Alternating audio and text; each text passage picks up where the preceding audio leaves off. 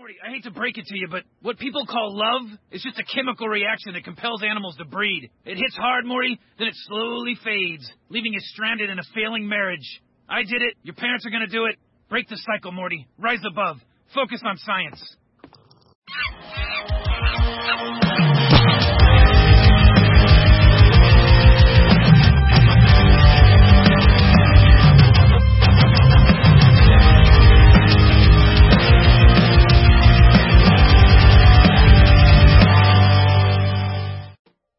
Hey everyone, welcome back to the Enemies of Man series. This is going to be the last installment. Not the last video, there may be a follow-up video after this. But this is going to be the last major issue I'm going to talk about in this series. And that is the male sex drive. Now when compared to the dominance instinct, or the ego, it may seem like the male sex drive is the most shallow, the most superfluous. Because we have more or less direct control over how we respond to it, whereas dominance and ego or more unconscious. But I wanted to save this for last because this one is probably the most dramatically opposed to male interests.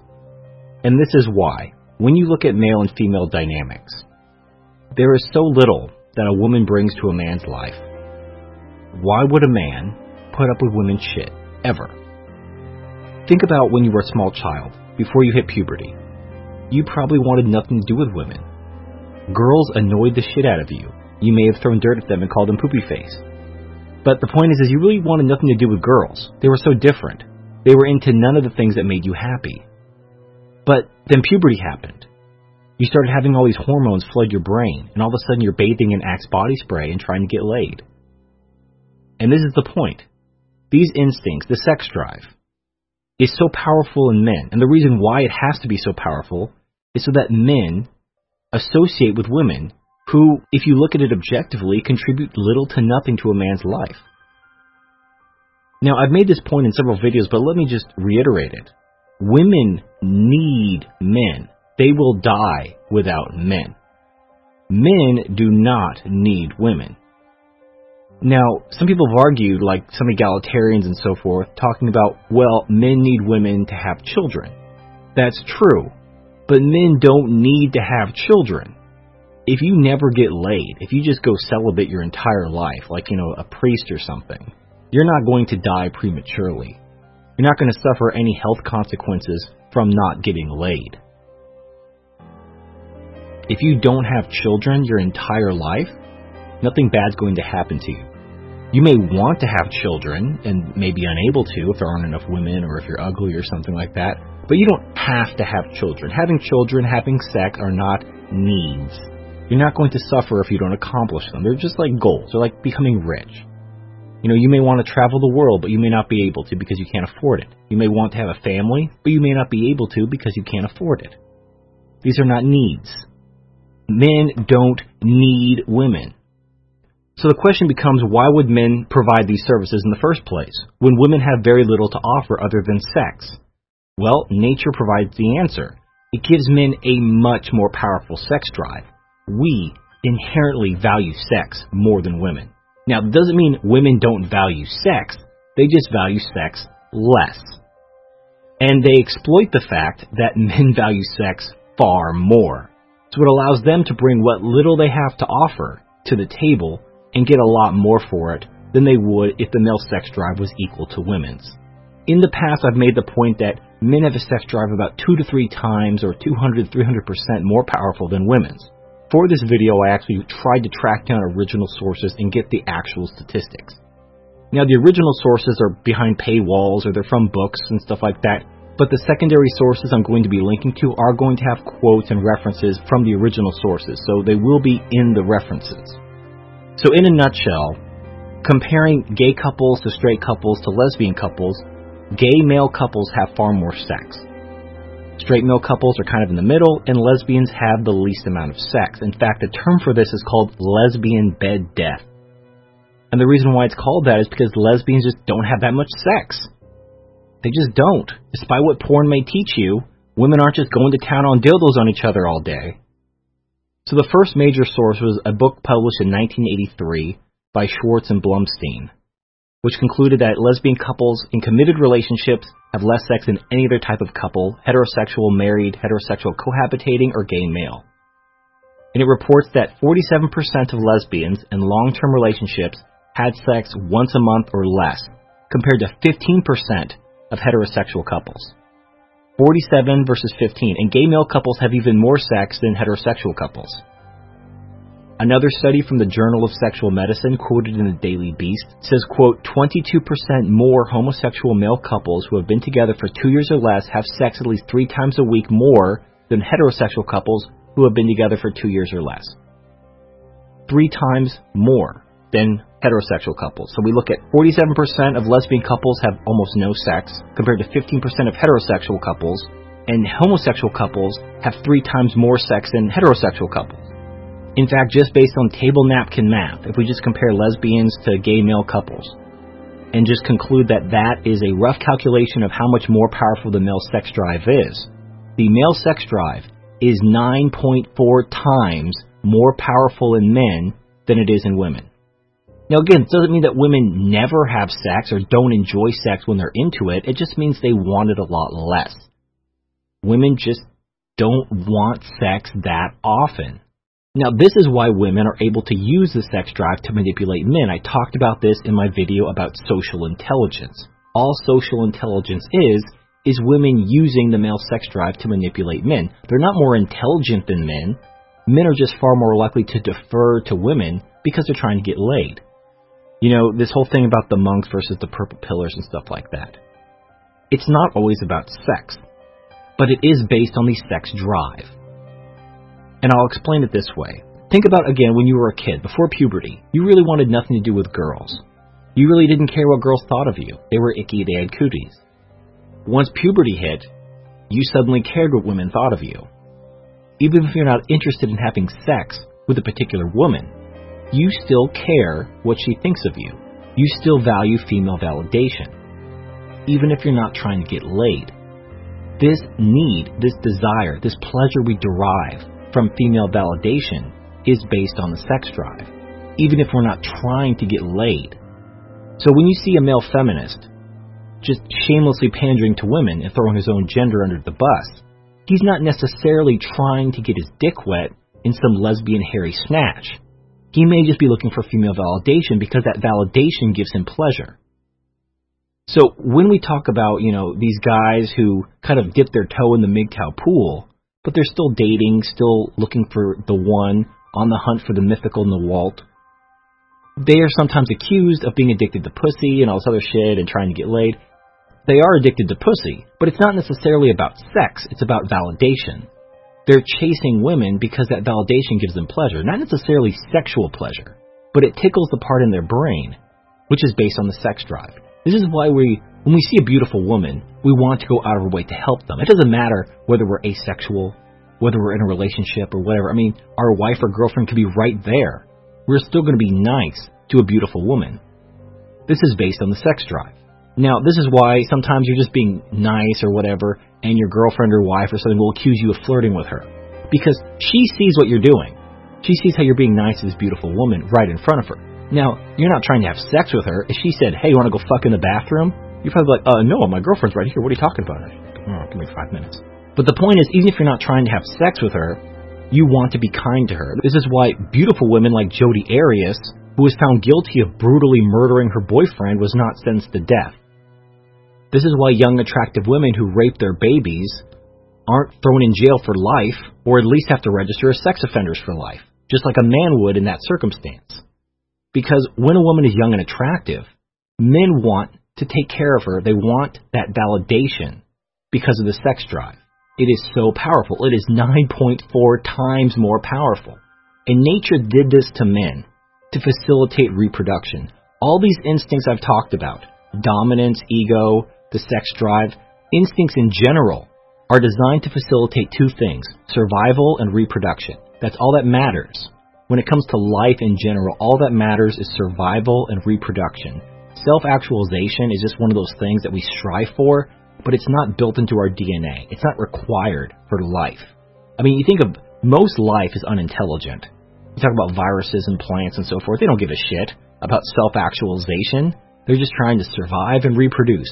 This is the basic instinct for all life. And if you want the starkest example of this, female suffrage. Now, female suffrage is where we fucked up in the West in a democratic society when we gave women the right to vote.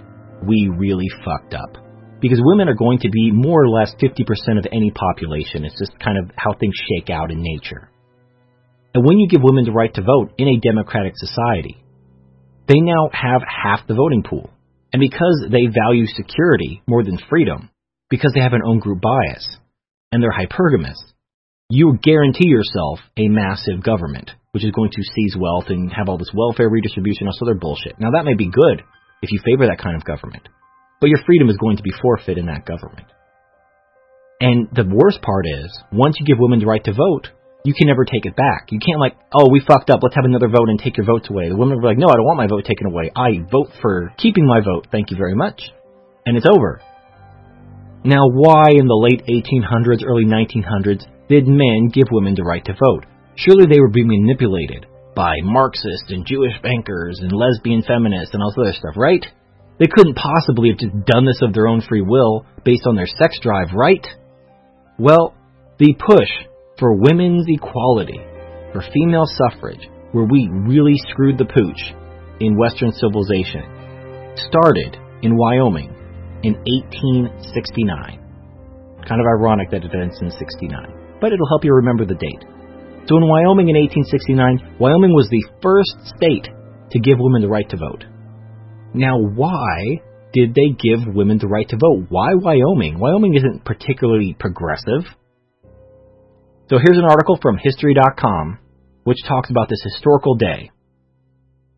The article says, quote, In Wyoming, some men were also motivated by sheer loneliness. In 1869, the territory had over 6,000 adult males and only 1,000 females. And area men hoped women would be more likely to settle in the rugged and isolated country if they were granted the right to vote, unquote. And that's how the snowball which would eventually destroy Western civilization, started because thirsty men wanted to get laid. They weren't being manipulated by Marxist or lesbian feminists, they were just thirsty. And in their thirst, they destroyed the civilization that they built. Now, and, and this shouldn't be a shock. I mean, think about all the times your dick got you into trouble. When you were, quote, thinking with your dick. When you were making poor decisions based on your dick the women you got into relationships with. Just think about the crazy ex girlfriends you've had.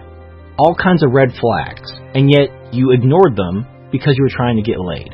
She was fine or hot or whatever. And you just went forward. And in hindsight, you see what a bad idea it was. You saw all the red flags were there, but you ignored them because you were in love or whatever. Now, I'm not saying love doesn't exist. Obviously, love exists between, you know, family and children and things like that. People love things. People love people. But this idea of being in love, this puppy love, infatuation, lust, these tingles you get when your heart skips a beat, all of these are just chemical processes in your brain to facilitate reproduction. When you fall in love with someone, when you just think about them all the time, this is your brain flooding you with chemicals to make you feel high in fact, they've done studies. This is like being on cocaine. When you fall in love, quote unquote, it's like being high on cocaine. You are addicted to this woman. And this is completely designed to get you to reproduce.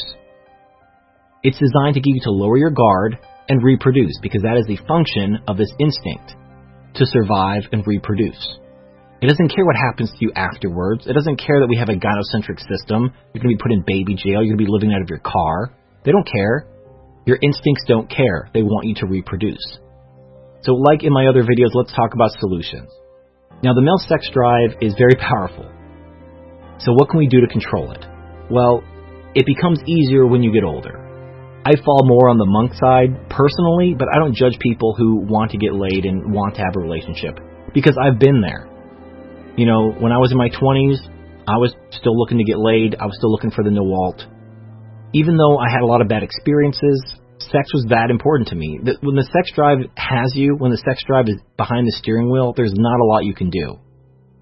Now, some people tell me, you know, no FAP and stuff like that. I don't know. My problem with no FAP is that if you're not at least jerking off, you're going to have what's called a wet dream. And if you're not familiar with that, because you've basically been jerking off since you were a teenager, if you don't jerk off for like a couple weeks, you're going to just basically be sleeping, and then you're just going to come in your underpants, just in the middle of the night. And now you have two choices. You can get up in the middle of the night, change your underpants, possibly change your sheets, depending on how big your load was, or sleep in your cum stain, like a dirty prostitute. And neither of those options appeal to me. I really don't want to sleep in my cum stain or get up in the middle of the night to change my underpants and sheets. So I just prefer to jerk off. I, now, I don't do it like a fiend. Now, when I was like a teenager in my early 20s, I used to jerk off a lot, like five times a day. I used to jerk off like somebody bet me that I couldn't. But, you know, now I only do it like every other day or so. It's not a big deal. It's just like, you know, I get the urge, so you throw in some Pornhub, you just get the poison out. As Bill Burr said, you rub one out, like a man. It's the champagne of victory. What also helped me personally, and hopefully this helps you. I mean, if any of my solutions don't work for you because they're based on my personal experience, I do apologize. You just may have to find what works for you. What worked for me may not work for you. But one of the things that helped me was I didn't enjoy sex that was shallow and meaningless. I wanted to have sex with a woman that I cared about, a woman that I loved. Shallow one night stands with hot women just, you know, it felt good. But there was just something missing once you understand female nature, once you understand that women don't really love men, they just love what you can do for them and what you have. They love external things. They don't love you. Because if those external things go away, they fall out of love with you. Nature did this to men. It's unfortunate, but it's true. You take away the mystery, the mystique of love. And once you take that away, it's like knowing how the magic trick works. Once you understand that these are just instincts your body tricks you with to get you to reproduce. Because nature made men disposable. I mean, we are a tournament species. A lot of people are like, oh no, we're a pair bonding species. No, we're fucking not. If we were a pair bonding species, we wouldn't need marriage. We have these institutions because men don't want to stick around because we're not a pair bonding species. When you look at birds and stuff like that that are pair bonding, you notice two things. There's no sexual dimorphism, or there's very little sexual dimorphism, and there's no government. I mean, there's never any government in animals.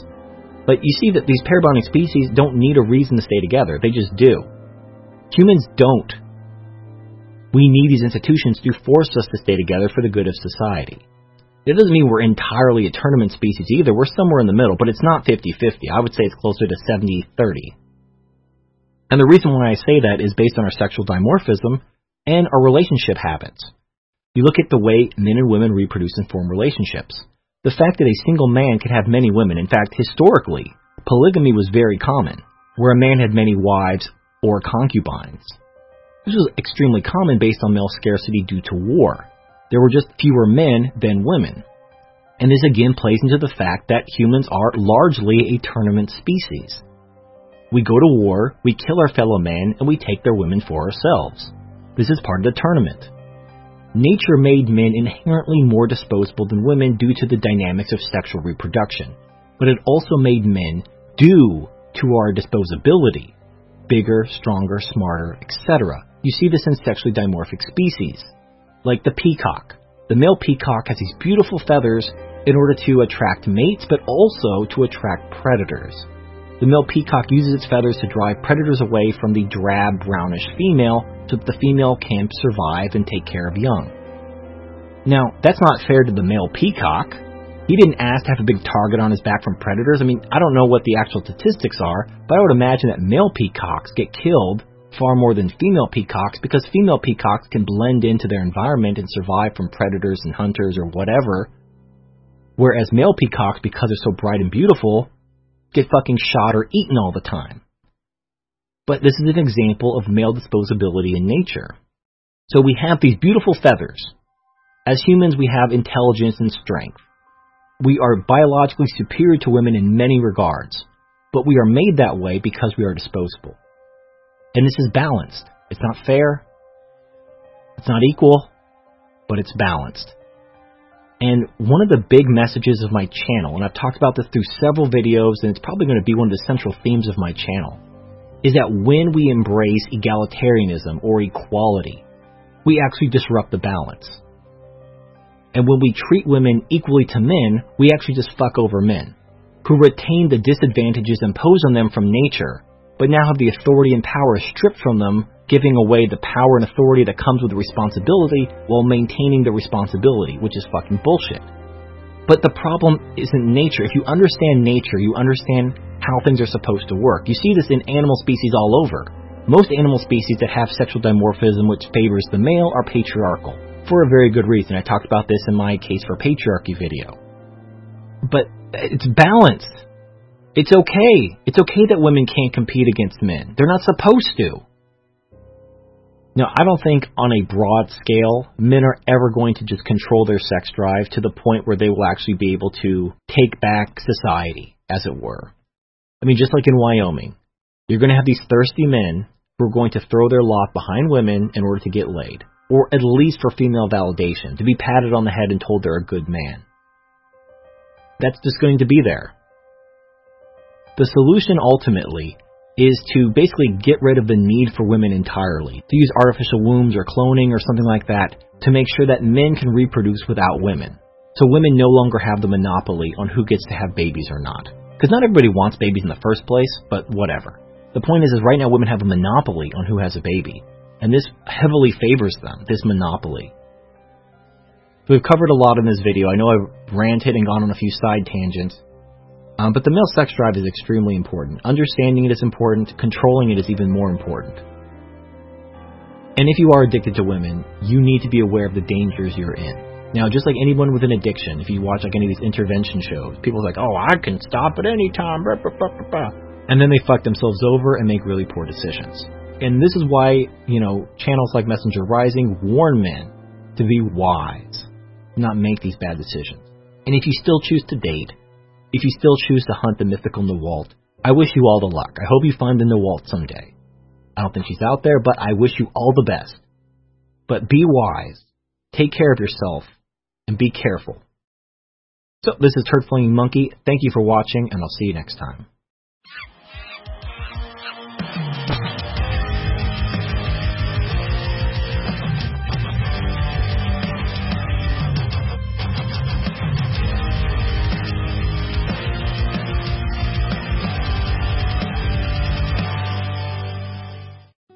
Hey everyone, I'm going to be starting a new mini series called The Enemies of Man.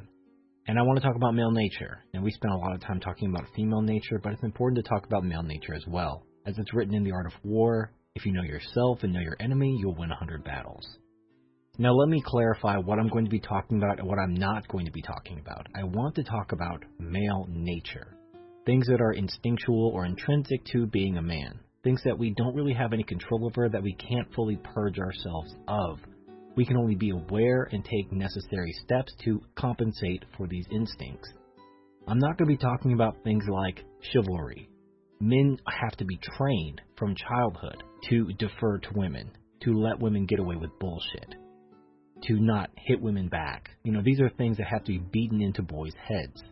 These are not instincts. If a female lion attacks a male lion, you know, just some random female lion, that female lion's going to get her throat ripped out. There is no chivalry in the animal kingdom. These are not instincts. These are simply cultural norms that have to be beat into boys' heads in order to enforce gynocentrism.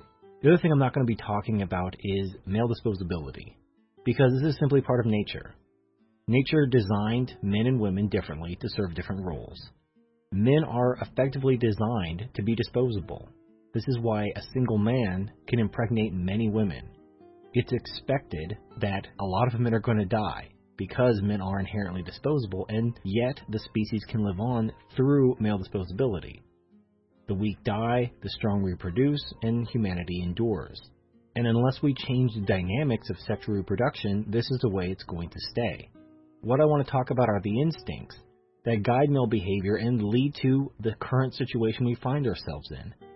A lot of people mistakenly believe that gynocentric society is somehow indicative of women being these master manipulators or these cunning behind the scenes people that just are so smart and cunning. No, they're not.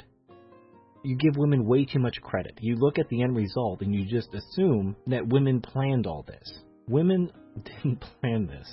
Women are benefiting from it, but they didn't plan it. They don't, they're not capable of planning it. Our gynocentric society is the result of men oppressing other men in order to pander to women for themselves. We are our own worst enemy. So, you know, even if you completely understand female nature, and I've talked about this myself, gynocentrism is enforced. Now, who enforces gynocentrism? Not the women. They have no capability to enforce their own will. Men enforce gynocentrism. They enforce it against other men. We men are our own jailers. Now, why? Why would men design a gynocentric society which harms men? Why would men do this? It doesn't make any sense. Well, I'm going to answer that question by pointing to three things which are intrinsic to male nature. And the reason why I think this is a very important distinction is even if you take the red pill, even if you understand female nature, male nature, these things are always going to be a part of you, of your instincts. All you can do is be aware of them and try to redirect them somehow so they aren't damaging your life, hopefully in some productive way, but at least in a neutral way because the way nature designed these instincts was to facilitate male disposability, for the good of the species, of course. The first one, and these aren't in any particular order, they aren't like ranked from least important to most important. These are all important. These are the three aspects of male nature which serve to hamstring our development and advancement and have led directly to a gynocentric society. The first one is the dominance instinct. Now, the dominance instinct is like the equivalent of hypergamy in men. Whereas hypergamy drives women to seek out resources in men, dominance drives men to compete with other men for resources in order to achieve reproductive success themselves. So women have hypergamy, they seek out resources. Men have dominance, they acquire resources at the expense of other men. Because unlike women, men view other men as competition. And this is why we can't ever come together to address male issues. When a man sees another man suffering, he doesn't think that's my brother, I need to help him, unless he literally is his brother. But just some random man, men just don't have empathy for random men. They don't project themselves into that man's shoes and think that could be me. Because men view other men as competition, because of the dominance instinct, we intrinsically take delight in the suffering of other men. We see men suffering, we're like, cool, that's one less person I have to compete with. Oh, he, oh, Bob got fired. Cool, maybe I can get his job. No thought is given to Bob and what he's going through. No one gives a shit. Men don't give a shit, and women don't give a shit either because, as far as the women are concerned, due to their hypergamy, he's now undesirable. They don't give a shit about Bob either. No one gives a shit about Bob. This is why the suicide rate is so high among males. So we have a situation where, unlike women, men do not have an own group bias. It's good in a way because men can look at situations objectively. This is where the justice based morality comes from as opposed to the care based morality of women, where women look at how it affects them or women or whatever. They affect group dynamics as opposed to objectively looking at the facts and making a just decision.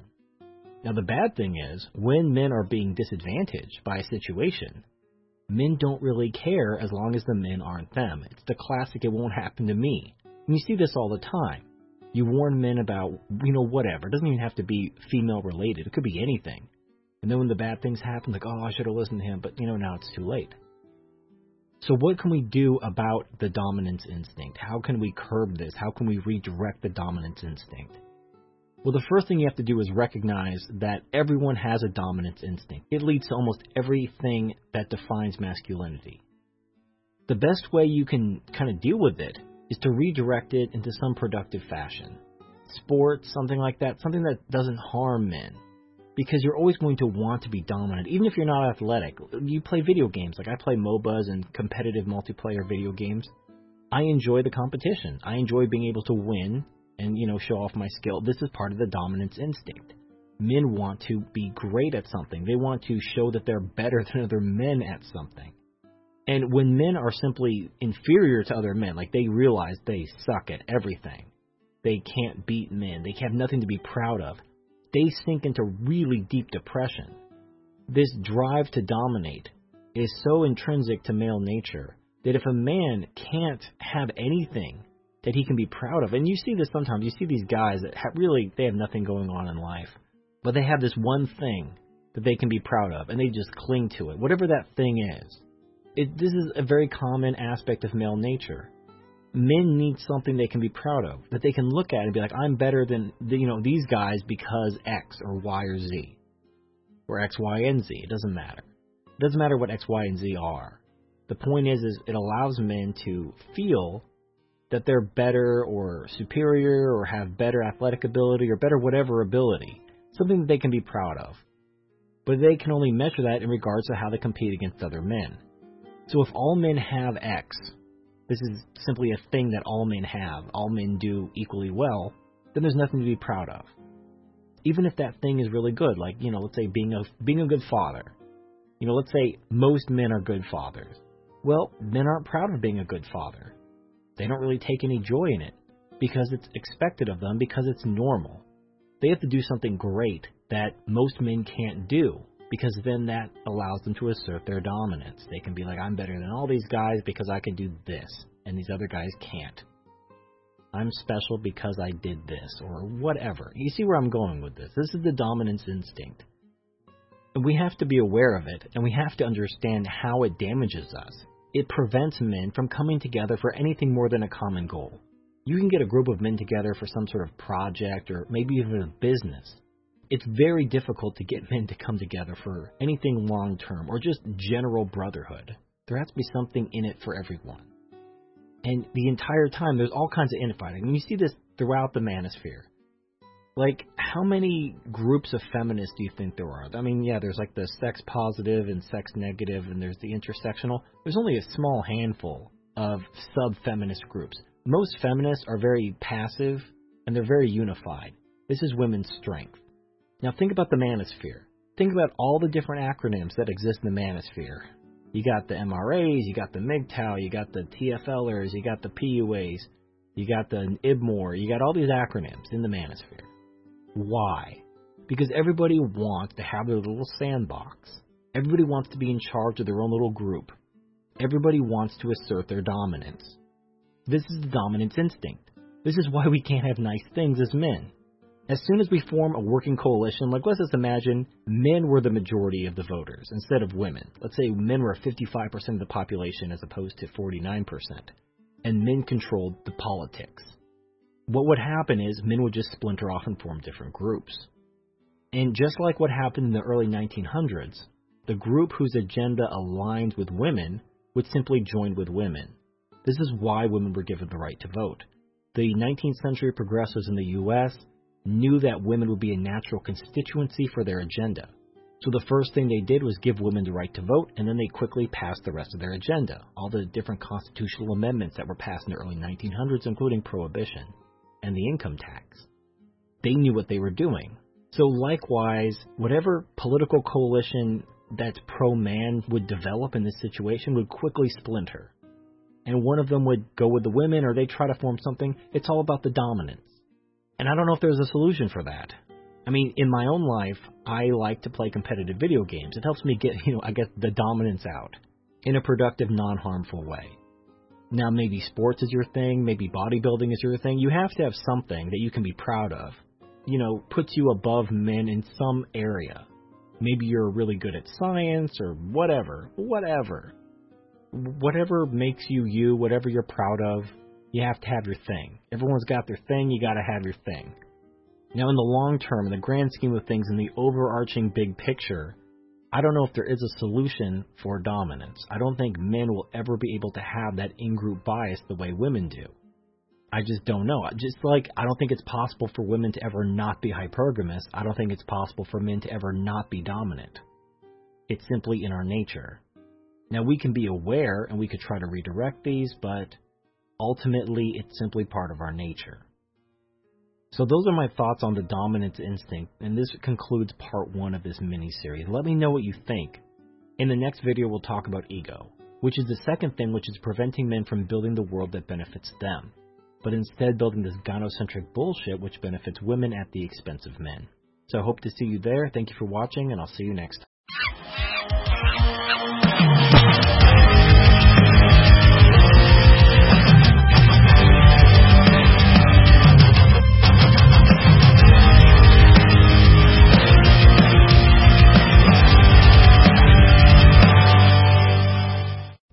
Hey everyone, Before we move on and talk about ego, I'd like to talk about some things that were brought up in the comment section of my last video about dominance. Now, some people assume that I was saying that dominance is bad or making a moral judgment against dominance. I wasn't. There's nothing good or bad about nature. Nature doesn't have morals. Nature just is. Our instincts are. Hypergamy is an evil, dominance is an evil. However, these can be beneficial or harmful to our goals.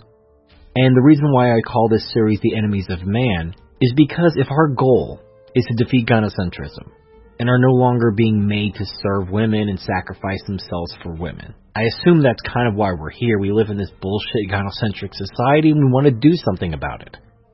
And the dominance instinct gets in the way of that because it causes men to fight among themselves. And when we fight among ourselves, it creates a simple divide and conquer strategy for the gynocrats. All you have to do is just pit this group of men against this group of men and then control the survivors. Done deal. You know, we build things, we get pitted against each other, and then who benefits? Well, the women, or the people who ally themselves with the women. However, this doesn't mean that these instincts are bad. It just means that they can be manipulated by people who want to control and dominate men. And this is what people do. This is the dark side of dominance. But dominance also has a bright side. It has a useful function. This is why it's an instinct. It has facilitated the survival and the adaptation and the strength of humanity in the past. So the question isn't how do we get rid of dominance, it's how do we redirect dominance.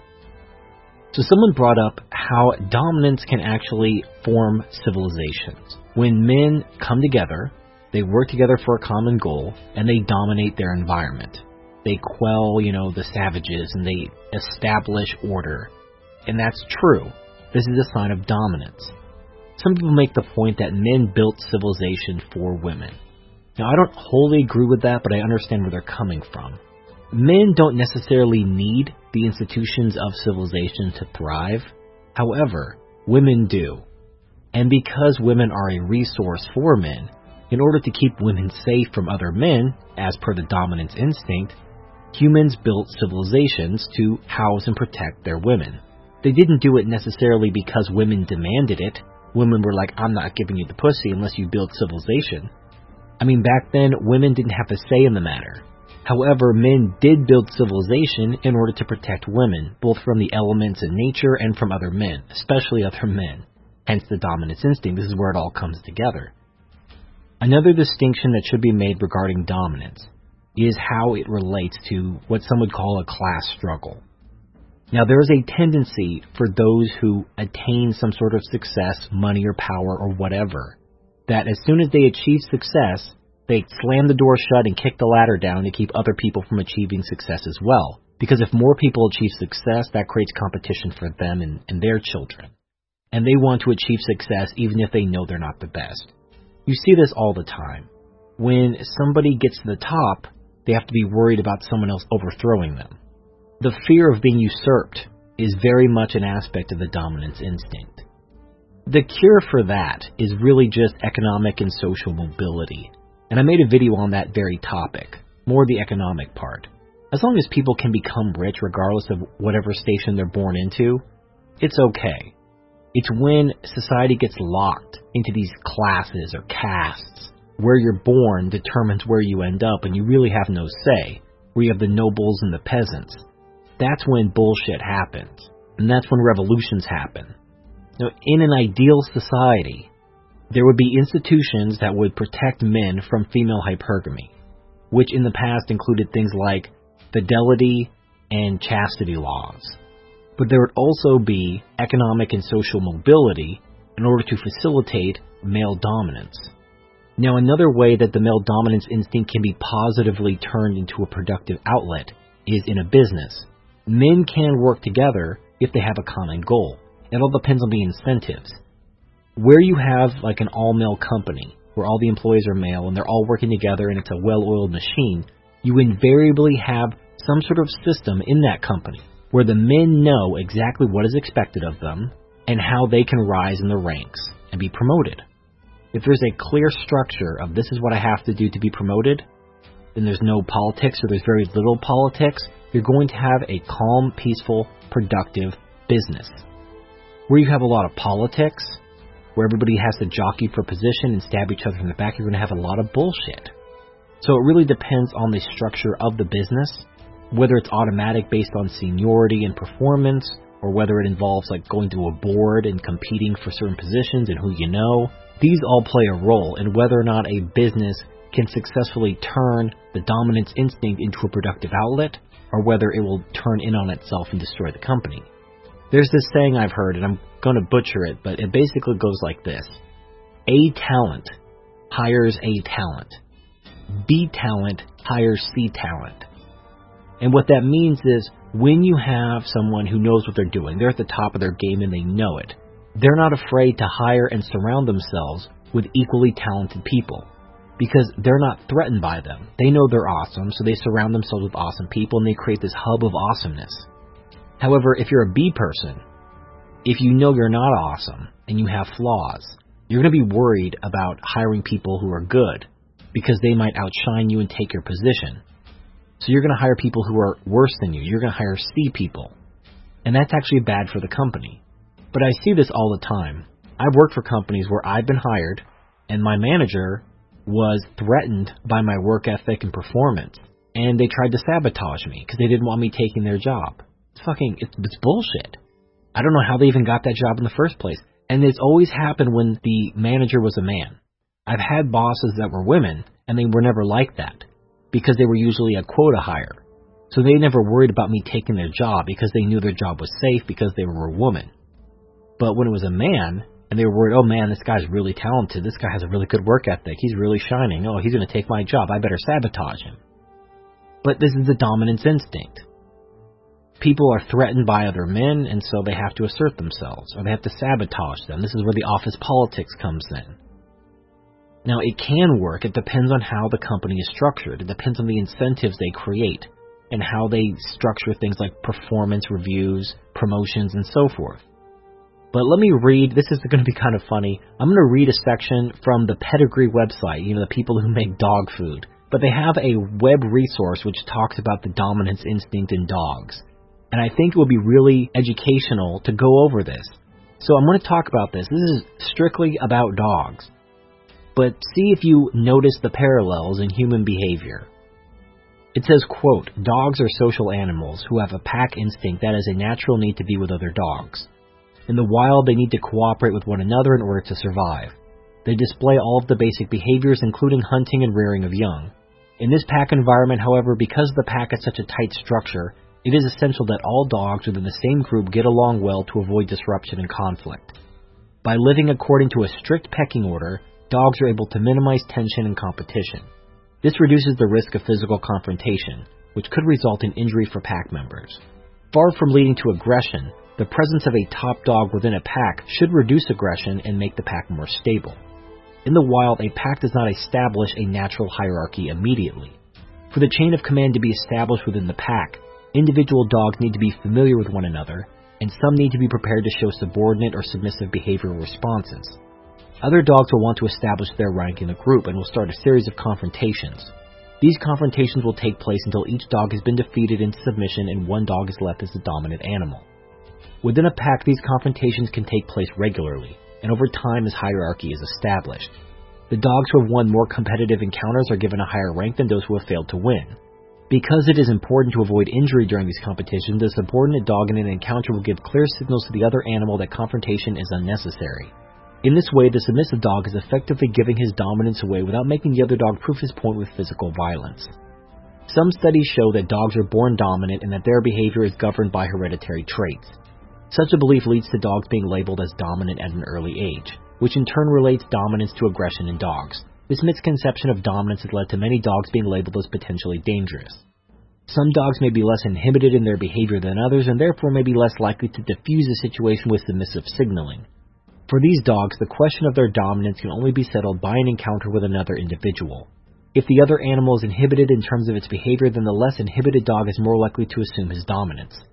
But this does not guarantee that he will be dominant in all relationships, or that he will always be superior to that partner. At the time, the best dog won, but that doesn't mean the other dog won't test him again and win. The dog that wins the majority of encounters with a range of individuals is given the job of leading the pack. This is the highest accolade, but as with any high flying job, the position brings with it responsibility as well as privilege. The top dog maintains his position of authority through respectful communication with his fellow pack members, and bullying tactics are unwelcome and unnecessary. Many dogs within the pack are not interested in being a leader and are happy to be lower ranking members of the workforce. These dogs often find responsibility difficult to handle and feel pressured by privilege. While the top job is filled by a stable and secure boss, everything is fine but any signs of instability in the higher ranks can lead to problems. This insecurity can become a source of anxiety to those further down the ranks, and the pack can be thrown into disarray. A pack without a strong leader is a pack under threat. If the leader fails to demonstrate his position consistently, trouble can often break out in the lower ranks. These lower ranking dogs will jostle for the top position. End quote, and that's all I'm going to read. So, a natural hierarchy needs to be established within men, whether it's a business or a government or whatever. If there's a strong leader and people trust in their authority and their competence, people will naturally follow. However, there will still be people jockeying for position, and as long as there's a non-violent way to achieve position based on merit, it shouldn't come to violence. So the important thing is, in order to curb the dominance instinct and to keep it non-violent, you have to have some sort of mobility. Because everything's really about resources. The dominance instinct is about acquiring resources for reproduction. So if resources are available if you work hard enough, if nobody is stuck in the lower classes just because they were born there, then there's really not that much of a problem.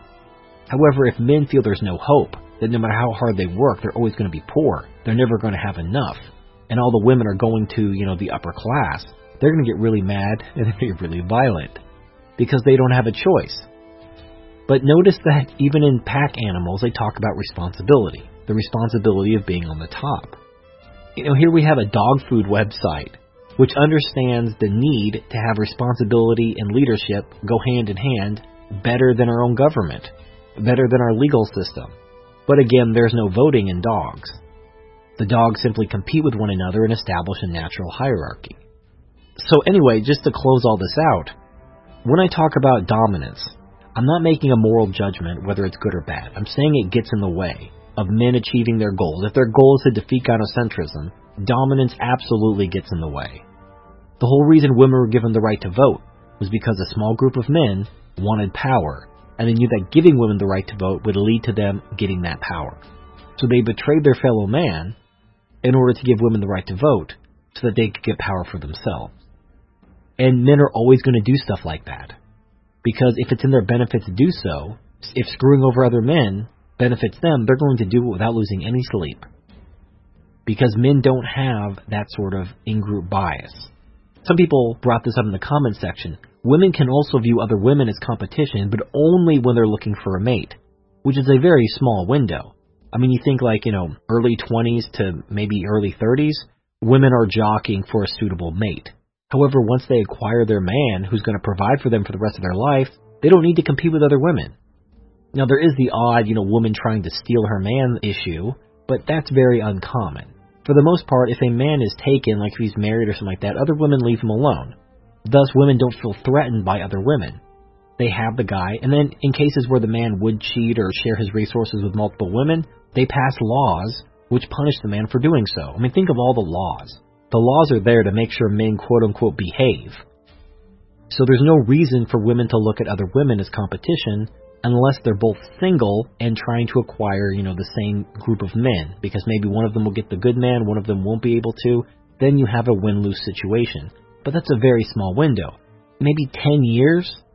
So you have a 10-year window where women look at each other as competition, and then the rest of their life, they don't. They can form bonds or whatever, they don't give a shit, because they're not competing with each other anymore. They've got their man, they've got their meal ticket, they're good. But men have to constantly acquire resources. It's not like, oh, I'm going to acquire resources. Oh, I'm done. I've acquired all the resources I'll ever need. That very rarely happens unless you win the lottery or something. For the most part, you have to constantly go to work. You have to constantly up your skills. You have to worry about being laid off. You have to buy an insurance policy in case you get disabled. There's all these things you have to do because if the resources ever stop flowing, you're going to get thrown out on your ass. You're going to lose all your shit. You're going to lose your kids. So, because men have to constantly fight for resources, they are constantly looking to other men as competition, because those men are fighting for the same resources.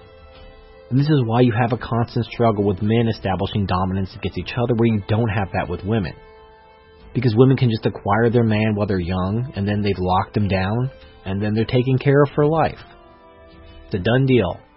Now, maybe if society changed, if men weren't locked down, if there was no marriage, if men could leave and take their resources with them and the woman didn't have a guaranteed meal ticket for life, instincts react to environment. If we change the environment, the instincts will be affected. The reason why gynocentrism is absolutely out of control is because the environment that we've built in Western civilization. If we change that civilization, we can change how the instincts react. So, I mean, that's probably worth its own video, but I think I've rambled on enough. So, that's all I'm going to say about this. I appreciate all the feedback from my last video. Coming up next, we're going to talk about ego. Thank you for watching, and I'll see you next time.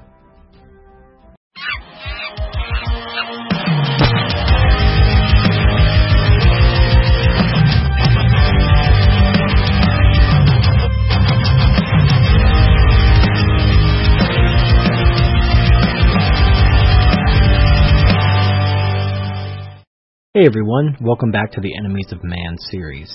Last time we talked about dominance, and this time we'll talk about ego. Now, if you understand dominance, you effectively understand male nature. Just like if you understand hypergamy, you understand female nature. Hypergamy and dominance play hand in hand. They allow the species, the human race, to acquire resources in order to provide for offspring. They're a vital part of survival and reproduction. Now, you can argue that in today's modern world, these instincts are no longer needed.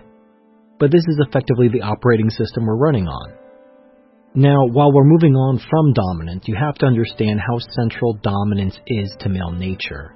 But let's move on to ego. Now, before I get into specifically what I'm talking about, let me discuss what I'm not talking about. If you just Google ego, or even look on YouTube, just type ego in the search bar, you're going to get all kinds of crazy shit. You're going to get Buddhist stuff. You're going to get all this other weird shit. Now, I'm not going to talk about, you know, this whole idea of the ego being the soul or the bridge between the physical and the spiritual. It, I don't, I don't care. I'm also not going to talk about the, the Freudian type of ego, where you have like the id, the ego, and the superego. I don't care about that either. When I talk about ego, I'm talking about something very simple and I don't want to get too bogged down into, you know, all these different schools of psychology and whatnot and New Age spiritualism. It goes far beyond the scope of what I want to talk about in this video. So what do I mean when I talk about ego? What I'm talking about is the sense of self, the self-identification, which is the ego. Now, to use a very familiar analogy, let's talk about the movie The Matrix. So you know how Neo, he was in that little pod, he was bald and he couldn't use his eyes his whole life was a dream. So if his whole life was a dream, where did he get his hair, his clothes, all this other stuff? Well, Morpheus explains this is his residual self-image. It's how he perceives himself, thus when he enters the Matrix, he becomes what he perceives himself as, even if it's not real. Now, there's nothing wrong with having a sense of self. In fact, I'm a rugged individualist, so having a sense of self is not a problem in and of itself. In fact, having dominance isn't a problem in and of itself. We're not talking about eliminating these things, these things are part of human nature. We're talking about understanding them. Understanding what these instincts are, how they affect your thinking, and how they can be used against you. So, how can ego be used against men? Whenever somebody attacks MGTOW, what do they attack us with? They attack us with shaming language, well, why does shaming language work? I mean, if it didn't work, they wouldn't use it. It's like the go-to weapon against MGTOW. Now, why? Why does shame work? Or why do they think it will work so much so that they rely on it so heavily? Well, shame works if it attacks your ego. You know, remember that scene from Back to the Future where you know, Marty gets called a chicken and he can't back down. He has to rise up and meet the challenge of anyone who calls him a chicken because they know he won't back down if someone calls him a chicken, they make him do really dumb stuff, knowing he's going to go along with it because they threaten to bruise his ego. And women do this all the time. They manipulate men by attacking their ego or by stroking their ego. The key word being ego. This is really foundational. In fact, in case you didn't know, Barbarossa's blog is called Shedding of the Ego. Now, I don't know if his definition of ego exactly fits my definition of ego. We may have slightly different definitions, but I assume we're mostly on the same page with this. Women attack men using the ego, both positively and negatively. They stroke a man's ego to manipulate him one way, or they attack a man's ego to manipulate him another way. And the only way to become immune to these shaming tactics or guilt or whatever manipulations that people use against men, you have to learn to recognize your ego, or as Barbarossa might say, shed the ego. Again, I'm not talking about shedding your sense of self. I'm just talking about shedding the ability of people to manipulate you using your ego. Now, how is this done? Well, you have to understand the importance of internal validation versus external validation. So, your sense of self, if you have an external sense of validation, you're going to seek validation from whatever gives you validation. I know I said validation a lot in that sentence. What is the difference between a pussy worshipping simp and a MGTOW? Well, quite simply, the MGTOW does not give a shit about female validation. And this is what separates not only MGTOW from pussy worshipping simps, but also PUAs, MRAs, all these other people, you know, various anti feminists. I mean, there's this, this recent dust up with anti feminists attacking MGTOW. I don't, I don't fucking care. The point is, they're looking for validation, external validation. MGTOW is all about self actualization. And in order to be self actualized, you have to be immune to manipulation of the ego. And thus, you have to have an internal sense of validation. You can't be looking for other people to validate you because you're giving them power to manipulate you because they can withhold that validation and manipulate you or they can give you that validation if they want you to do something you wouldn't normally do knowing that that would incentivize you to do it. Having external validation is a huge liability for a man. It's been basically man's Achilles heel. It's how men are manipulated into doing all kinds of bullshit. I mean, why does a man get married? When the laws are clearly not in his favor. I mean, think about what does a man actually get from being married? Nothing. Nothing.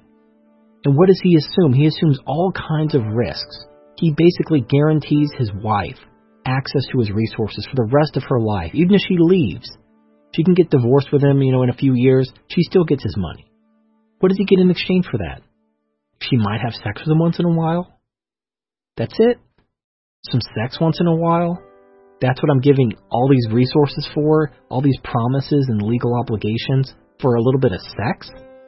If that's all it was, I mean, no man in his right mind, if you just put a man, you know, on a desert island with no society, no man would assume that kind of legal obligation. So why do men do it all the time? I mean, I understand the numbers are dwindling, but men still get married, even with their eyes open, understanding the bullshit. They do this mostly because they're manipulated by expectations on them from society. Their parents or their culture or whatever tell them, you know, you want to be a good man, you need to go get married, you need to go do this. This is what good men do. And because they want that external validation, because they value the approval not just of women, but of society at large, they allow themselves to be manipulated, they make these terrible deals they do things which are clearly not in their interest. And then when the man realizes he was completely had, that he was lied to manipulated by a society which didn't give a shit about him at all, which goaded him into taking on these responsibilities for no benefit, what is a man to do? It's too late. So we warn men, as a MGTOW community, we warn men about this. And of course, we're attacked using the weapons of shame and guilt being told we're all a bunch of fat neck-bearded virgins who just had a bad experience and has mommy issues. Now, we make a mistake as a community when we simply assume that these men are trying to get laid. It's not necessarily about sex. It's about dominance, but it's also about external validation. These men are trying to climb the social hierarchy, not just with women, but in society at large. They want to be seen as good men. Now, another product of ego is the rejection of the red pill. So ego is your sense of self. It's how you see the world. And when you're presented with things which contradict what you previously believe, you're going to reject it. Or you're going to have a very high burden of proof to be convinced, because it contradicts what you already believe. In their ego, their self-image conforms to the society that they perceive. Ego is the enemy of man, because it does two things. It allows men to be manipulated, by trying to conform to the external validation of not only women but society in a gynocentric society. The validation of women and the validation of society are one and the same. Because it's all about serving women. You're a good man if you serve women. In fact, just think of all the movies and TV shows of men sacrificing their lives for women. Even undeserving women. You, you see it all the time in these Hollywood movies, these guys throwing their lives away, committing suicide to save a woman. And the other reason why it's an enemy to man is because it blinds you to the obvious truth. If your sense of self and your sense of reality is skewed, and you're not open minded because of your ego, because the truth may be too painful to your sense of identity, you're going to be closed off to that reality. And this is why you really should not be afraid of even painful truths. No matter how painful the truth is, it's better to know the truth. And a good analogy I have is imagine you had a terminal illness, and you went to the doctor, and the doctor lied to you and told you you were fine. So you spent the next six months just doing your normal thing. Now, of course, at the time, when the doctor told you you were fine, you had the biggest smile on your face because you were worried you were going to die, and the doctor lied to you to make you feel better. But six months later, when you're dying in a hospital bed, you're going to curse that doctor because you could have used that six months. If you knew you were dying, you could have at least enjoyed that six months. But because you were lied to, you wasted that six months. And now you're lying in a hospital bed dying and you have no more time left. You can't go back in time and spend that six months differently. Now it's too late. Now let's go back. If the doctor told you the truth, told you you had a year to live, and to spend the next six months as if it were your last because it is. I mean, it would be tough. You'd probably cry, you'd be very angry. You may even take it out on the doctor for telling you the truth. But after a while, you'd come to grips with it, you'd accept it, and hopefully you'd make the most of that six months before the illness took you. And that's what the red pill is. Your ego tells you to fulfill the vision that's been presented for you of a good man, of a, you know, whatever. The external validation that I previously talked about. But you have to come to grips with that. You have to understand that you are being manipulated. That vision, that role that you've been assigned by society, by gynocentric society, will not lead to your happiness. I mean, you may feel good when you get the pats on the back and the attaboys, but you're not going to feel good once you've been used up and society has no further use for you and they turn their back on you. But accept the truth. Don't let the ego get in the way of the truth. Don't reject the truth because it's painful and because it challenges your self identity. Don't seek after external validation. One of my first videos is called Capable of Anything, and it deals with the topic of internal validation. And I'll post a link to it, but please excuse the audio quality. I was a brand new monkey channel, and I really didn't know what I was doing in terms of editing. But check out the video. So that's about all I have to say right now as it pertains to ego. I might do a follow-up video based on the comments, so I look forward to talking to you then. Thank you for watching, and I'll see you next time.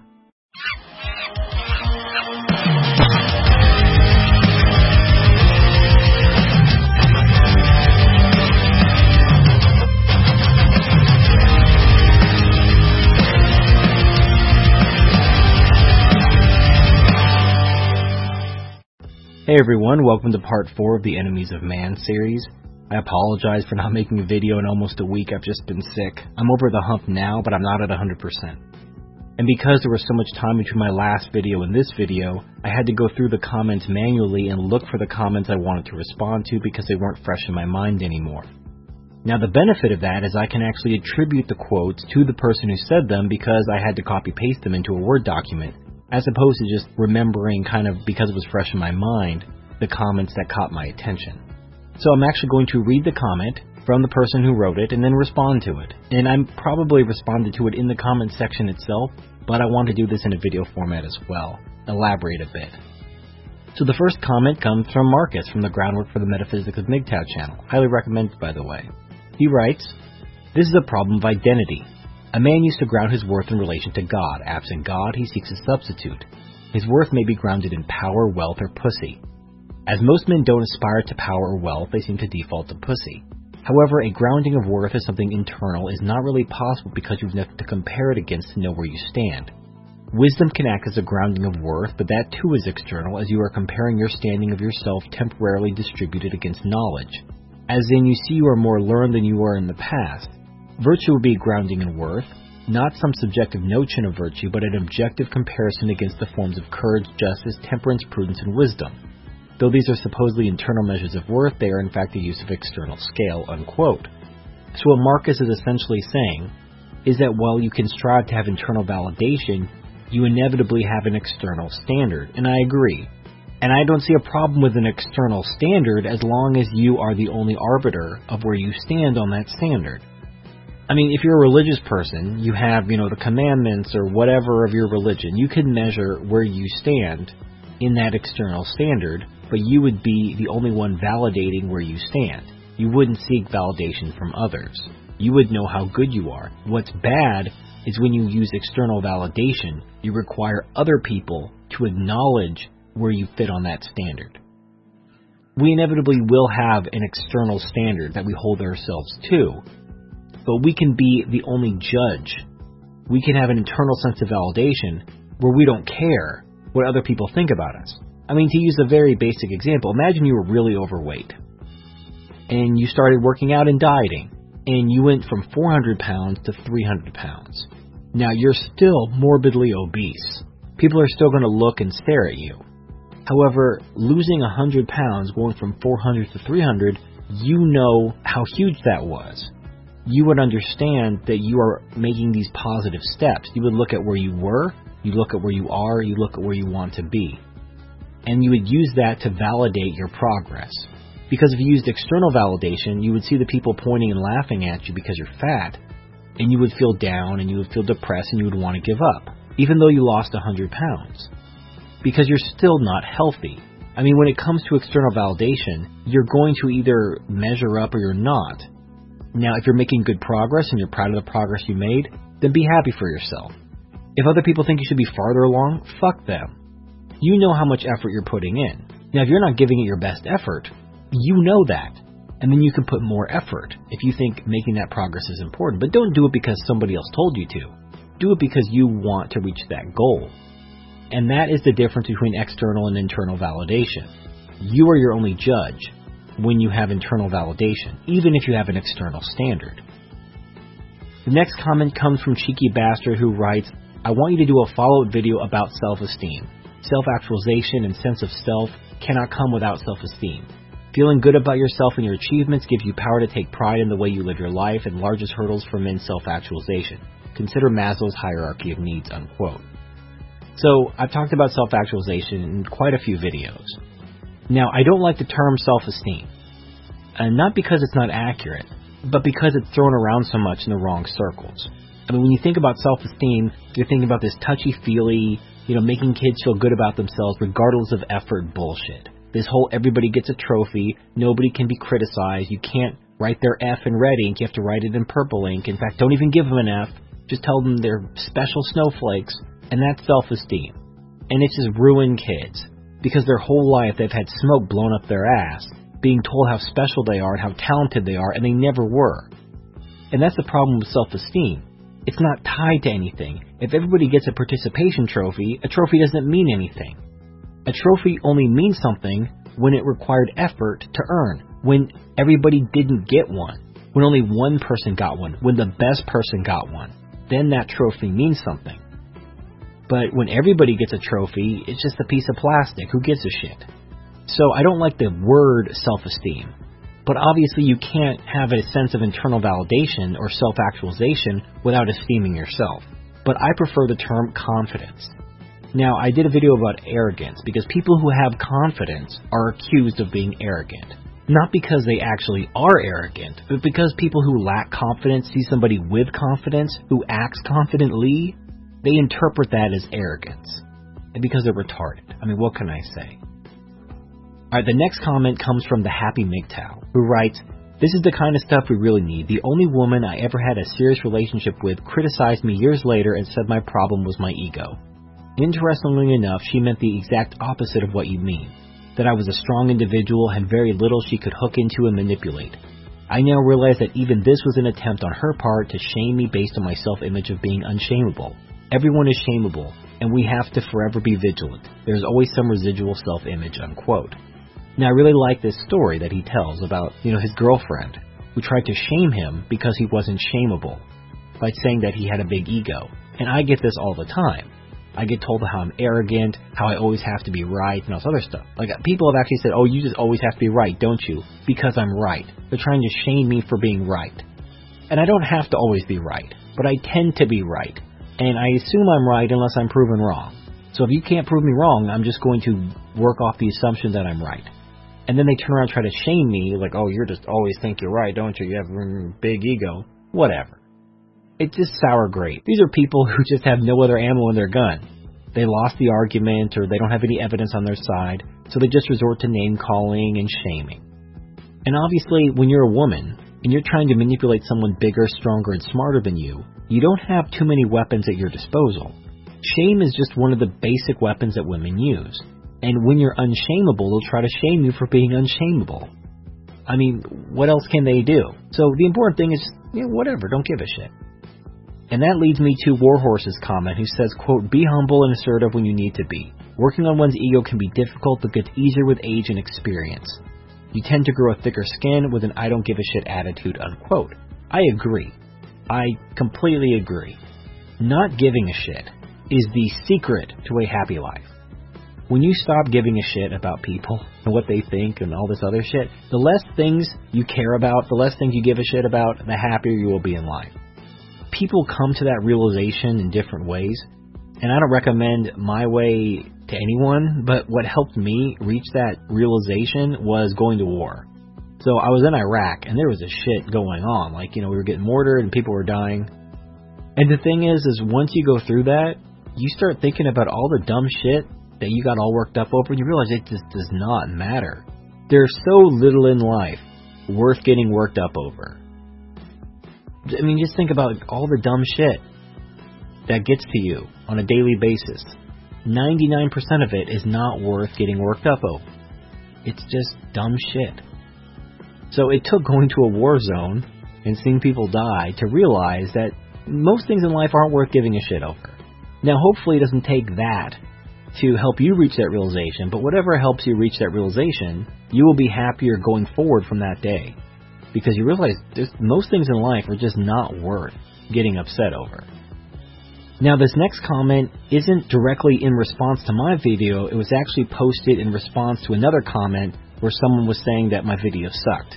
So this is from Garlic Zoolander, and he writes, quote, This video isn't TFM's best work. His intention is to give men power through knowledge, but he doesn't know how men can bring their ego under control and not make life-changing decisions based on meaningless reputation. This is the wrong approach, however. Male ego is defined by the male peer group.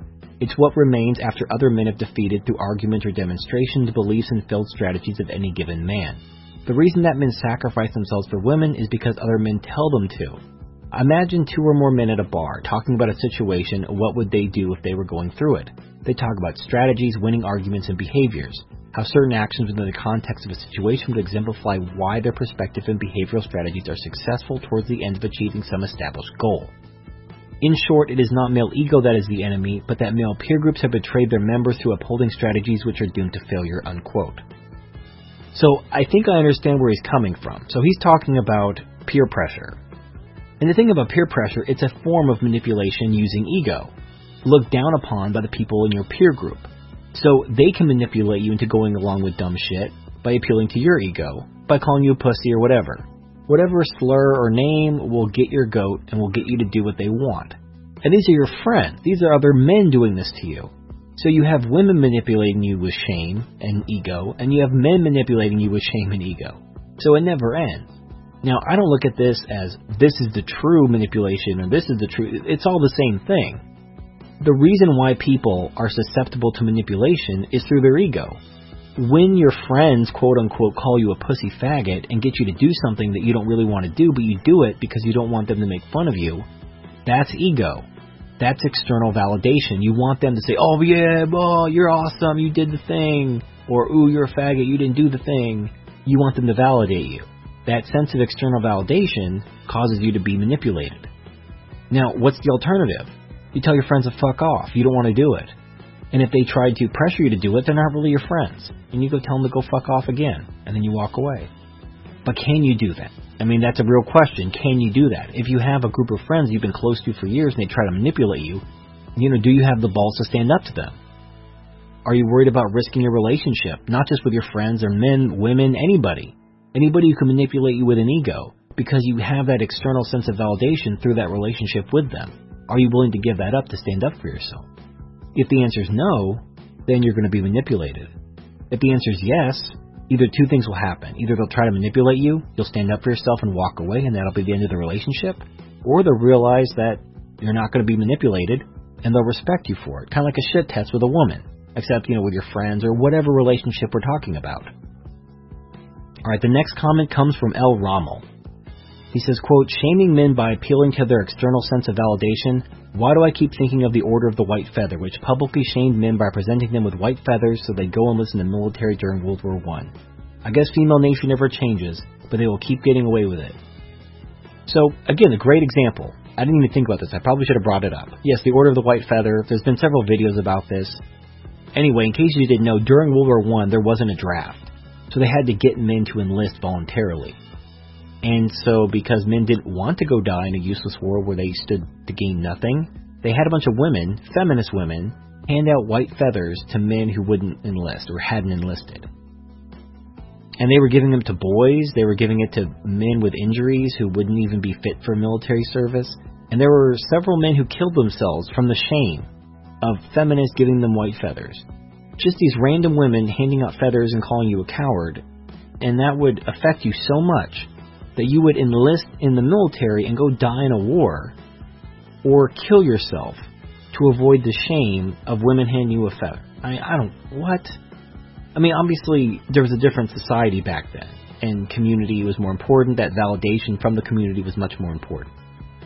I mean, if, if a bunch of feminists were handing out feathers, like, okay, you need to go die in this war for me, here's a feather, you're a coward, I'd be like, whatever, I'd make like a little Indian headdress, go all the way down to my feet. I don't give a shit. Give me all the white feathers. I'll make a duck suit. I'll be a college mascot. The next comment is from Metalon, who writes, quote, Your external persona is not your real self. Many people mistake their outer persona for their real self, and that really amazes them when their ego gets damaged because of that incoherence. They didn't try to connect to their real self and instead spent their time developing the outer shell, and that's pretty normal in society, where it's all about appearances rather than anything innate and internal. You can't put a sponge into a cup of water and expect to pull it out dry. We're all infected, maybe do a piece on self-hate, unquote. So I think this is an important point to make. An aspect of ego is the person you present to others, the mask you wear in public. Now, obviously, you're going to act differently, you know, at work or church or, you know, different social settings, but do you have a different persona that you actually interact with in relationships? And that's the real test. Are you a different person with people than you really are? Now, if there is a disconnect, you have to ask yourself, why is there a disconnect? Most likely, and this is just me just speculating, if you have a persona that you play in relationships with other people, I almost guarantee it has to do with external validation. You're worried that if you're yourself with these people in these relationships, whether they're friends or women or whatever, if you're yourself, they're going to reject you. And so you put on this, this front, this persona. You act like someone you're not because you want their approval. That is ego. And that can be manipulated. And also, it's not even fulfilling. Like, if you have to pretend to be someone for someone to like you, I mean, I guess if you're really lonely and you just want some human interaction, but I mean, why not just be yourself? So your relationships become work. You have to maintain this persona. Why? Now, if you don't like something about yourself, if you like to be someone else, then make changes in your life to make those changes become a reality. Change who you are and become the person you want to be, but don't pretend to be someone you're not just to get that external validation because it's just going to make you hate yourself even more. So, I, I, I don't know if that I don't know if that counts as a video on self-hate, but there that's really I don't have much more to say on the subject. And the last comment I'm going to make, and there were other comments, I couldn't find them. I don't know if they were deleted or they just got buried. I do apologize. Again, I was just, I was sick. It took me a while to get around to this video. But the last comment I'm going to respond to is from Vagabond Soul. And he writes, quote, Ego has one more problem. It is the key to your identity. What is external validation really? It is others confirming your impression of yourself. Thus, those who have a strong ego by definition will have a large and complicated definition of themselves. The more things you identify with, the easier it becomes to offend you. Another corollary to this is that once we identify with something, whenever we're faced with information that is detrimental to that, our mind will try to block it out, leading to cognitive dissonance. This is why you get super evangelical religious people who are extremely rational when it comes to everything other than their religion. So it is important that to shed your ego, you must minimize your identifications. Try not to register things, experiences, people, etc. as me and mine. As a rule of thumb, if words can offend you, you have an ego. End quote. I agree with that. I have seen what he's talking about, this cognitive dissonance, where people have some belief, and they're very rational, until you question that thing, and then they go fucking retard mode instantly. I mean, the perfect example, you look at all these, you know, these channels, these skeptic channels, now they're attacking MGTOW all of a sudden, I, whatever, do they run out of feminists to make fun of? But anyway, so they're very logical and rational when they debunk Christianity. So they do all these videos, hours and hours of videos, making fun of how stupid religious people are for their religious beliefs and how the science and everything is on their side, right? Okay, fair enough. But then you talk about egalitarianism, gender equality. Are men and women equal? They're like, oh, of course men are. No, they're not. Prove it scientifically, men and women are equal. They're fucking not. There's sexual dimorphism, there's IQ differences, there's muscle differences. The, the sexes are not equal. There's no way you can prove the sexes are equal because we are sexually dimorphic species. But then all these tools they use to attack religion go right out the window when you talk about egalitarianism. Because they can't prove egalitarianism using logic, reason, and evidence, because there isn't any. In fact, egalitarianism runs contrary to all the available evidence. You can't argue that they're equal. You can't argue that they should be treated equally. They're too different to be treated equally. But if you try to have that conversation with the, the skeptic, all these, these great scientific minds, they can't argue using science. They turn to belief. They'll attack you, you're a bad person. or You're a sexist. You're a misogynist. Now, they sound exactly like these Christians that they make fun of, you know, saying, oh, you're going to go to hell. You're making baby Jesus cry. So they're fucking hypocrites. Now, why do they have this blind spot? Why can they be so objective when it comes to creationism and religion and so blind when it comes to egalitarianism? Well, the thing is, is it's just their identity. They identify as an egalitarian, but not a Christian. And it takes a shedding of the ego, for lack of a better term, to see the inconsistencies in your own ideologies and in your own identity. I mean, just think of what it takes to step out of yourself and look at yourself objectively and see the inconsistencies in yourself. I mean, it's almost impossible. This is why psychiatrists and psychologists have jobs. Because people can't see into themselves like a third person could they need someone else to help them see because they're too close to the problem. And that problem is their ego. But hopefully, and again, maybe I didn't make this clear enough, but let me just repeat this. I'm not saying the ego is bad. You have to have a sense of ego because that's your sense of identity. None of the instincts that I'm talking about in this series are evil or bad or need to be gotten rid of completely, but they do need to be understood. Remember the Sun Tzu quote if you know yourself and know your enemy, you'll win every battle. So we talk a lot about female nature and gynocentrism, but we need to understand ourselves. We need to understand male nature and the instincts within us that can lead to our downfall. Not because they're evil, not because we can or even should try to purge ourselves from them, but because if we don't understand them, we won't know ourselves. And then we won't win.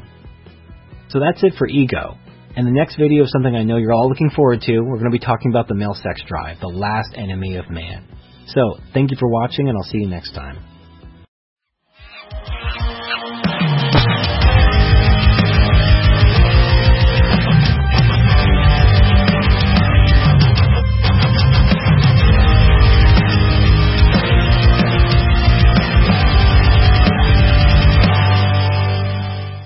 Hey everyone, welcome back to the Enemies of Man series. This is going to be part 6, the final part. I'm just going to be responding to some comments from part 5. Now, a quick note about part 5, which I found very interesting, is that part 5 got 123,000 views as of the time of this recording, which makes it by far my most viewed video of all time. So I'm not really sure how or why. Is it just the thumbnail, like the girl having the orgasm? That's what did it? I don't know. A couple of the comments I received in the comment section of that video, which I want to respond to, is this idea that sex is a need, and the idea that men need women, because those are the things that people really took issue with. So let's address whether or not sex is a need. One of the people in my comment section noted that if they don't get sex, they get depressed, and that makes them feel sad, and this depression means that it's a clinical need. Um, no. I mean, being sad because you haven't been laid in a while doesn't qualify it as a need, any more than being sad because you didn't get a PlayStation 4 qualifies a PlayStation 4 as a need. But if you go behind the scenes, you know, when you're talking about being depressed because you're lacking that intimacy and, and love and stuff with your partner, that's not sex either. That's love and intimacy. Now you're probably thinking, oh, wait a minute, you're telling me to be gay? Tell me to be gay? TFM, oh my god. No, I'm not telling you to be gay. I'm talking about separating sex from intimacy and love. Now, I talked about this in an older video called Male Vulnerability Need. This is also more commonly known as male mother need, but I don't like that term. So, men have to have this wall up. We have to be strong, we have to be tough, we have to be fresh from the fight. But we also need to be vulnerable sometimes. We need to be able to let our guard down and trust people. Just to kind of remember that we're human. Society has shamed men who try to get any sort of intimacy or love from other men you know, they call it like a bromance or whatever, or they just outright say you're gay. If you have anything to do with a man, it doesn't mean you're gay. It doesn't mean you're having sex with each other. It just means you love each other, you know, as brothers. Just like I use this example, it's kind of a dumb example, but you'll see my point because it's more of a pop culture ish. People will understand it better. Is uh, Frodo and Sam from Lord of the Rings? I mean, that book was written a long time ago around World War II, so it was a different generation where men were allowed to have male friends and male brothers and love each other in a platonic, non sexual way.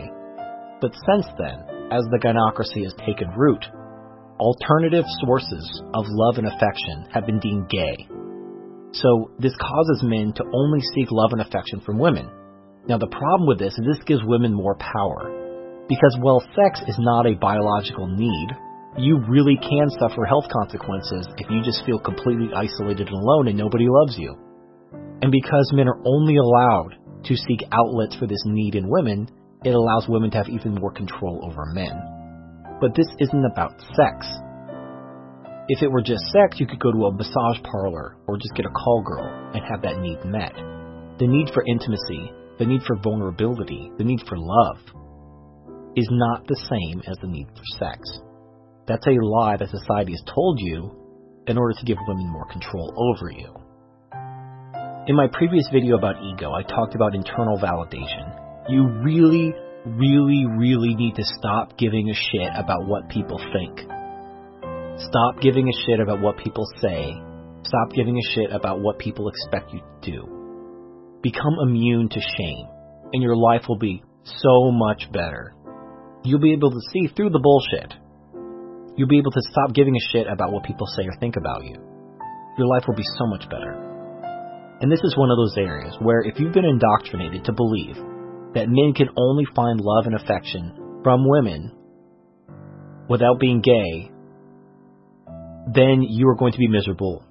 You're going to make really shitty compromises with women who will take advantage of you, and you're going to be wandering around, and you're going to look around and wonder how this all happened. Well, this is how it happened, because you gave a shit about what people thought. You don't need women to be loved. You can have your brothers. You can have a close male friend or close male friends that you can be vulnerable with. You don't necessarily have to start making out and sucking each other's dicks and having butt sex. You know, you can have a non physical relationship with a man. You can have that vulnerability. You can have that love. All right, the second issue I want to talk about is whether men need women. No, they don't. There is nothing women do that qualifies as a need for a man. What do women do for a man? Can cook and clean and watch his kids. They can give birth to his kids and they can have sex with them. Now, luckily, we have this thing called the free market where we put a price tag on those services. So let's compare the three services. A daycare provider makes about 30000 a year. Not a lot. A surrogate mother can get paid a hundred thousand or so for giving birth to someone else's child, and that's about nine months of labor. So let's just round that up to a year and say a hundred, two hundred thousand dollars a year. That's pretty good money. Pretty good money. And then of course a call girl, a really good call girl, can make, you know, hundreds of thousands, if not a million dollars or so in one year.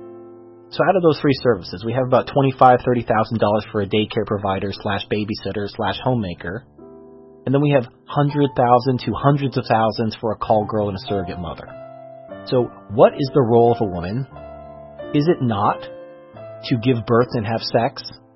That's basically her role. That's what she provides. That's why she is valued because she has sex with men and because she gives birth to babies. I mean, being a homemaker, cooking and cleaning, those are nice. Those aren't very highly valued skills. They don't take a lot of skill. It's mostly like you're just around, so you might as well do something. It's not really because, you know, oh, I married you and I provide for your needs and pay all your bills because you're such a great cook. No, no man does that. Men marry women, men have relationships with women because they're getting that ass. And because maybe they want to have children. But neither one of those are needs. We've already talked about how sex is not a need. Children are even less of a need.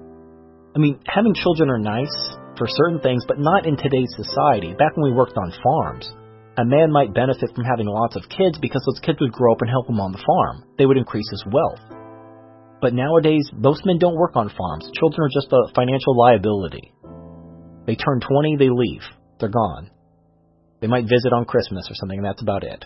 They certainly don't, you know, increase the man's income. And the other thing is, is you know, a lot of people think that children are like their retirement plan. Well, I'm going to have these kids, and when they when I get old, they're going to take care of me. Well, they're not necessarily going to take care of you. They may not be able to financially take care of you themselves when they get old because, you know, taxes and so forth. And also the government fills that role. The government stepped out and was like, oh, what about these poor, poor people that don't have enough kids or their kids are all fuck ups and they couldn't take care of them? Well, we'll step up and take care of them. So now what do children provide to a man? What benefit is there to a man to have children? There really is no benefit other than the societal expectation to have children. I mean, again, remove the societal expectations. Think about it objectively. If a man has no children, is he going to be better or worse off than a man who has children? All things equal, the man who has no children is going to have a lot more money, a lot more free time, probably going to be able to do a lot more things. You can argue, oh, well, what about when you're old? Oh, well, when you're old, it's not like people are banging on your door to visit you and care for you. You pretty much have to have money to have people care for you. You have to like pay for these nurses and, and all these medical procedures. So having more money because you didn't have kids is going to benefit you. And when you're old and ugly and lonely, you could just pay hot nurses to come suck your dick while they change your colostomy bag. Your kids might visit you once or twice before you die alone in the nursing home. And that's what you sacrifice decades of your life to do, to care for these children who just abandoned you. But if you have money, you can pay people to take care of you what is in your best interest? To have children or to not have children so you can make more money? So you can actually guarantee that people will take care of you when you're old. Now, there are like, you know, the good memories, you know, the first steps and teaching your kid how to play baseball, and all those things are nice. Those aren't needs. At no point is like, oh, I never taught my kid how to catch a baseball. Oh, I'm dying. No, it does. No one's going to be suffer any consequences from not having these these cherished memories with these precious children. Not having children is not going to affect your life negatively. And if you really want to have these these bonding moments and these memories, you can volunteer at something like Big Brothers. Go volunteer and spend some time with these kids of these horrible single mothers and have some good memories with them. If you really care, chances are you don't really care. If you really came down to it, like, you know, I really don't want to spend time with other people's sons. I'd rather have my own son. But that's not a need. That's a want. It's even more of a want than sex. At least sex, there's like a biological urge. There's no biological urge to have a child and go play baseball with them. It's just something you want to do. So again, back to my original point, men don't need women. They would get by perfectly fine without women. So then the question becomes, do women need men? The answer is yes, because women can't care for themselves. Now, some people argue, oh, well, women have their own jobs now, and all. They do that all because the government enforces. the government does the role of the man, but the government is men. Now, you gotta follow this logic. It doesn't seem this way because it's one step removed, but 70% of taxes are paid for by men. So the government is overtly funded overwhelmingly by men because men are paying most of the taxes. Also, law enforcement is overwhelmingly made of men. The roles of the man in a woman's life are the protector and provider. When you have the government fill those roles, it's still men providing that function. They're just doing it through government rather than individually. They're providing for the women through their taxes. They're protecting the women through law enforcement and military, which is overwhelmingly male. So women still need men. They're just doing it collectively rather than individually. But men are still providing the function of a protector and a provider. If the military, the police, the welfare state, if all that stuff went away, how would women cope? What would happen to women if no one was protecting for them, if no one was providing for them and protecting them? They would fucking die. And this is why women need men. A man needs a woman, quote unquote, for sex and reproduction. Those aren't needs. But protection and provision are needs. Those are legitimate needs. And in the absence of the government, which is just collective men as opposed to individual men, women will die. And they've shown this. You know, these matriarchal societies are all primitive shitholes. And even in these matriarchal societies, where the women dominate the society, the men still do all the work.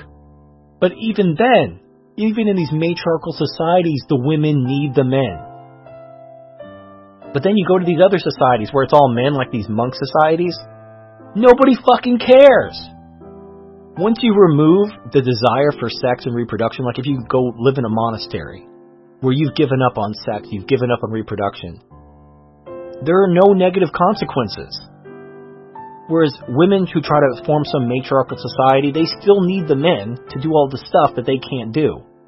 Women can never purge themselves of their need for men because they just think they're physically and mentally incapable of making it on their own without men.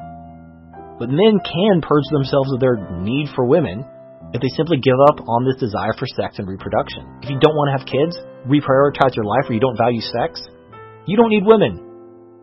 Men do not need women.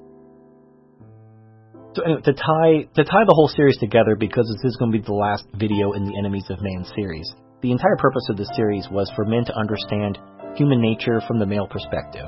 You know, in MGTOW we talk a lot about female nature, but we don't talk a lot about male nature. So these are the things that I believe are the important aspects of male nature that men need to be aware of.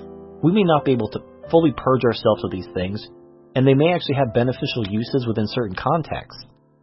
But you need to be aware of these instincts because they can be used to hurt you. You know, the dominance instinct is there to drive men to acquire resources in order to reproduce. It's the male version of hypergamy. And you need to be aware of that because this is why men tend not to get along and cooperate. We tend to see ourselves as adversaries. We tend not to cooperate. And because of the dominance instinct, we don't organize on the large scale that women tend to. We need to be aware of this. We need to be aware of our ego. We need to be aware that having a sense of external validation, validating ourselves through others, opens ourselves up to manipulation.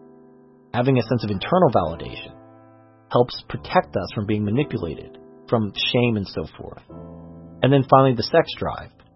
It's a very powerful drive, many times more powerful in men than women, in order to facilitate reproduction in humans.